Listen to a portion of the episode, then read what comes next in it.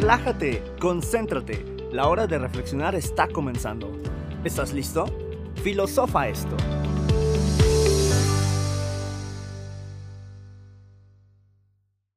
Muy buenos días, tardes o noches. Bienvenidos a Filosofa esto, un podcast de la Salle Cancún Radio, Convergencia Sonora. Mi nombre es Kevin Santoyo y vengo a hablarte un poco más sobre filosofía. Pero, ¿qué es filosofía? De esta pregunta te hablé en el primer episodio del podcast y te comenté que a muchos filósofos les encanta realizarla. ¿Qué es un retrato? ¿Es la representación de una persona o es la representación de la representación de una persona? Esta, este es el tipo de preguntas que hacen los filósofos que en realidad no tienen respuesta correcta, pero actúan como si la tuvieran. Si bien hay muchos logros que se han alcanzado gracias al hacer este tipo de preguntas, siempre se ignoran los grandes avances que se han hecho en el mundo gracias a la filosofía. ¿Por qué no mejor hablamos de qué tan diferente sería el mundo si la filosofía nunca hubiera existido?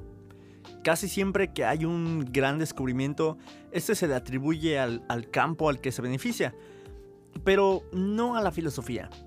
Cuando Aristóteles organizó todos los organismos vivientes en diferentes grupos y nos dio una manera, de, una manera práctica de clasificar animales según sus características, ese fue un gran logro para las ciencias naturales, pero no para la filosofía.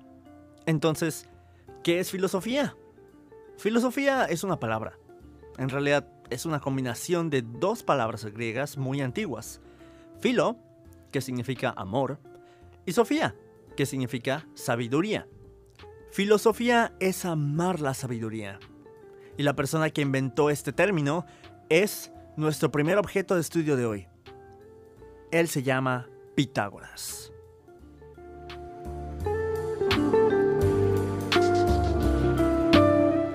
Cuando escuchas el nombre Pitágoras, probablemente te acuerdas del teorema de Pitágoras, seguro en este momento estás teniendo un, flashback de, estrés postraumático de tus primeros dos años de preparatoria. A al cuadrado más B al cuadrado es igual a C al cuadrado. Seguro eso lo sabes, o ya se te olvidó. Pero si te enojaste con las matemáticas y, y más específicamente con Pitágoras, quizá habrá sido en vano. Probablemente te enojaste con la persona equivocada. Déjame explicar. Pitágoras era como la mayoría de los filósofos de la antigua Grecia. No conocemos mucho de él. Ellos rara vez escribían sus pensamientos, por lo que la mayoría de la filosofía de la antigua Grecia la aprendemos a través de Platón y Aristóteles. En el caso de Pitágoras, esto era un poco más extremo. Él es como una especie de figura mítica. Sabemos que existió, sabemos que creía en la reencarnación y que tenía una afición por los números. Todo lo demás es pura especulación.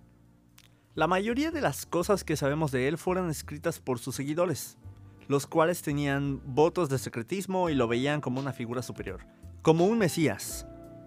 Todo ese secretismo fue seguido por muchísima especulación de gente que no eran sus seguidores, lo cual contribuyó al estatus de figura mítica que tenía. Pero, ¿por qué sus seguidores lo consideraban un, Mesías? Pues porque él mismo se creía un Mesías. Pitágoras era como el líder de una secta de la antigüedad. Bueno, si bien el, líder de una secta pueda sonar un poco injusto, es porque probablemente la connotación actual del término es, muy mala, pero definitivamente estaba a la cabeza de un culto religioso. Empecemos por el principio.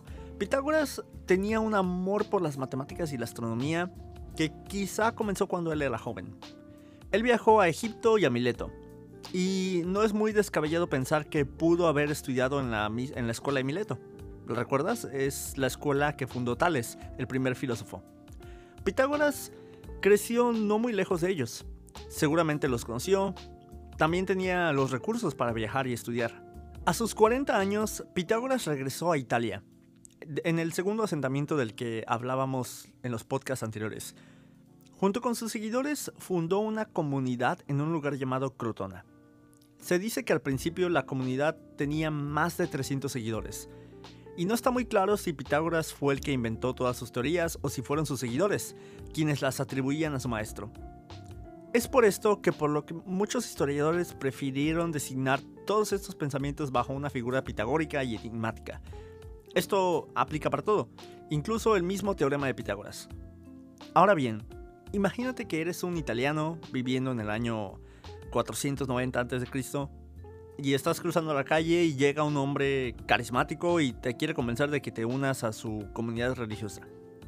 Pero unirte a su comunidad no significa ir a, misa todos los domingos. Tenías que mudarte hasta Crotona, tenías que dejar de comer carne, tenías que creer en la reencarnación y hacer de tu vida de tu vida pública un secreto. Y si eso no era suficiente, también tenías que dedicar toda tu vida a las matemáticas, a la filosofía, a la música y a la astronomía. El hecho de que Pitágoras haya podido convencer a tanta gente de unirse a su comunidad dice mucho de él. Dice mucho de su carisma. Sus habilidades sociales y conversacionales debían de, ser excelentes para cambiar el, el, estilo de vida de tanta gente. ¿Cómo convences a 300 personas de ir básicamente a adorarte? Bueno, es necesario entender las matemáticas que se estudiaban en aquel momento. Si tienes hermanos mayores, quizá cuando entraste a la escuela, a, la preparatoria o a la secundaria, usaste los libros de, tus hermanos. O quizá llegaste a ver los libros que, que ellos usaban y te fijaste que eran muy diferentes. O al revés, que eran algo distintos. Eso no pasaba en la antigüedad. No existían libros que explicaran las matemáticas que llevaran tanto tiempo. No, no existía nada de eso era algo completamente diferente. Cuando ellos pensaban en el número 4, por ejemplo, no pensaban en el número como tal, así como lo, lo ves tú en, en tres o cuatro palitos dibujados. Ellos pensaban en la esencia detrás del número. El número 4 solo es una representación de la cantidad de cuatro cosas, ¿verdad? Ok, te, lo simplifico. Ellos contaban con dibujos y no con números. Pero darse cuenta de que sumar los cuadrados de, de, dos de los lados de un triángulo te iba a dar el cuadrado de la hipotenusa del triángulo, que era, eso era muy genial, ¿no? Pero descubrir que eso aplica para todos los triángulos del mundo sin excepción y que has entendido una fracción de cómo funciona el universo, eso debió de ser muy fascinante. Ellos, ellos creían que estas fórmulas matemáticas eran la clave para descifrar el universo entero. O como ellos decían, el número es el que rige las formas y las ideas, ¿no? Es fácil ver cómo en aquel tiempo estas pruebas pudieron ser vistas como magia o conocimiento divino. También es, es fácil ver cómo Pitágoras, el mensajero, quien, quien alcanzaba todas estas conclusiones, pudo haber sido visto como un semidios. La diferencia entre Pitágoras y el líder de una secta hoy en día es que Pitágoras tenía razón. La mayoría de los líderes de sectas comienzan su comunidad inventando muchas ideas debido a su hambre de poder o lo que sea, ¿no? Pero, pero Pitágoras es probable que se considerara a sí mismo como un ser superior que les daba a sus seguidores un conocimiento secreto. Lo más curioso de esto es que ese mismo conocimiento secreto que hizo que un hombre creyera que era el Mesías hace 2500 años más o menos, es el mismo conocimiento que se enseña en las secundarias y preparatorias hoy en día. Esto es una prueba de qué tan lejos hemos llegado como, como especie y de qué tan lejos podemos llegar en el futuro. Pero las matemáticas no era lo único que les interesaba a los pitagóricos. Se dice que a Pitágoras él, él, llegó a entender la mayoría de las relaciones de números y formas cuando estaba estudiando la diferencia entre intervalos musicales y armonías. Cuando entiendes la diferencia entre dos notas musicales, es fácil entender la diferencia entre dos números. Hay una, hay una historia en la que Pitágoras se encuentra en la calle escuchando a dos herreros trabajando. ¿Por qué estaba escuchando a dos herreros trabajando? No lo sé. No había mucho entretenimiento en esa época, me supongo. Pero básicamente eh, estaba escuchando los martillos que, que, que estaban golpeando los yunques y se dio cuenta de que uno de los dos yunques era exactamente el doble del tamaño del otro, por lo que la nota que producían los martillos sobre el yunque era la misma, pero con, una octava de diferencia. Te pongo un ejemplo, te voy a poner un sonido y quiero que, que veas la diferencia.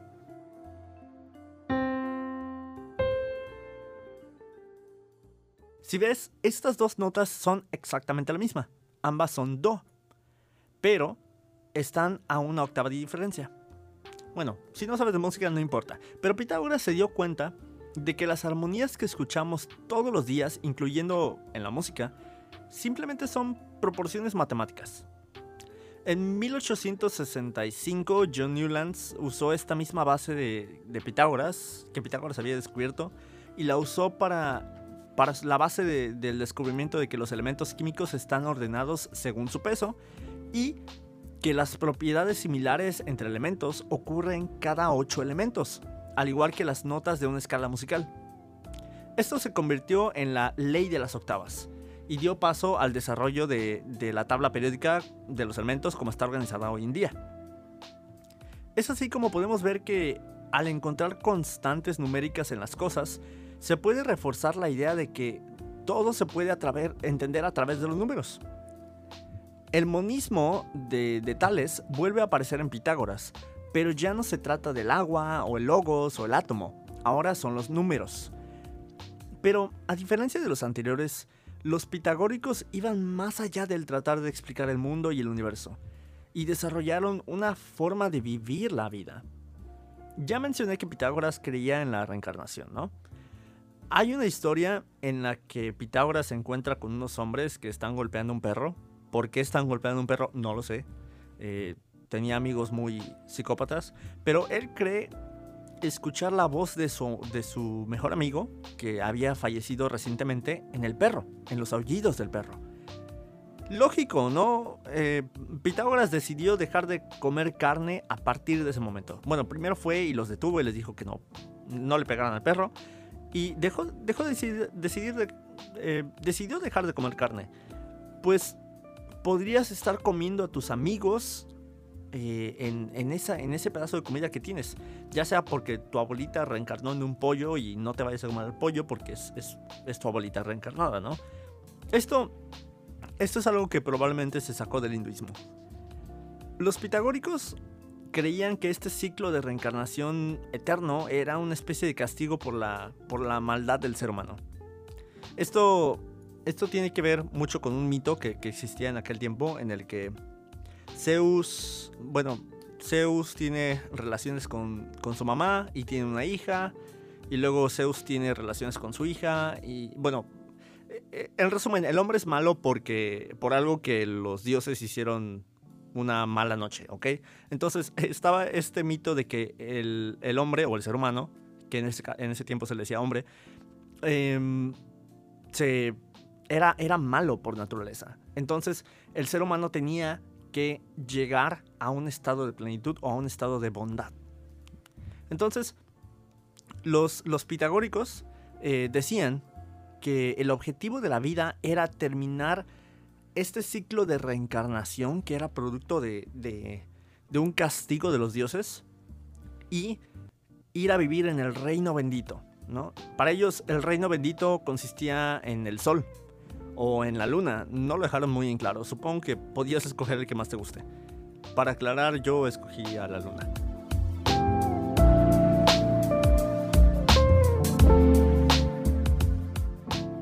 Tales, Heráclito y Demócrito fueron los más destacados de la filosofía griega en su tiempo. Pitágoras sería el primero de varios filósofos de renombre en Italia. De los demás hablaremos en el siguiente episodio.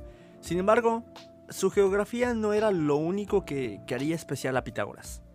Sus descabelladas creencias religiosas incluso quedarían enterradas eventualmente por su filosofía, la cual influiría en muchos campos desde, desde científicos como la física, la química y la astronomía, hasta los artísticos como la música y la pintura. Pero estos logros no serían atribuidos a su filosofía, como muchos otros avances y descubrimientos que se le suelen atribuir a muchos campos de estudio. Así que, filosofa esto. ¿Cuántos logros y descubrimientos a través de la historia pudieron haber sido realizados por alguien que se sentó y pensó, quizá las cosas funcionan de otra manera? ¿Cuántos de estos logros crees que tú podrías haber alcanzado?